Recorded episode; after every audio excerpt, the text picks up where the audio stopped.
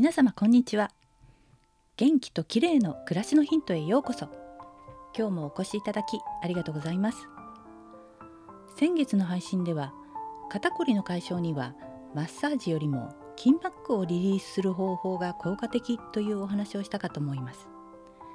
私もすぐに肩が凝るのでこまめに筋膜リリースをしてるんですが先日インスタを見ていたらユニークな肩こり解消法を見つけてそれがとても良かったので今日はその方法をご紹介したいと思います。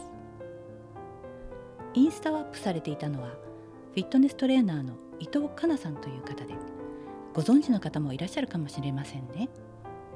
ヨガ講師もなさっているようです。伊藤さんによるとガチガチになった肩をほぐすにはなんと脇をほぐすと良いそうなんです。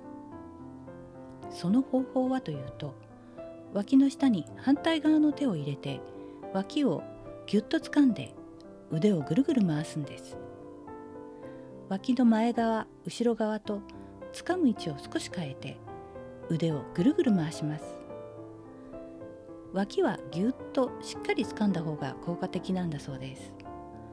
そして脇の下が緩むと縮こまっていた胸と背中の両方が緩むのでその結果肩の張りもスーッと楽になるんです。肩が凝ったら脇を緩ませる。とっても簡単なので皆さんもぜひやってみてください。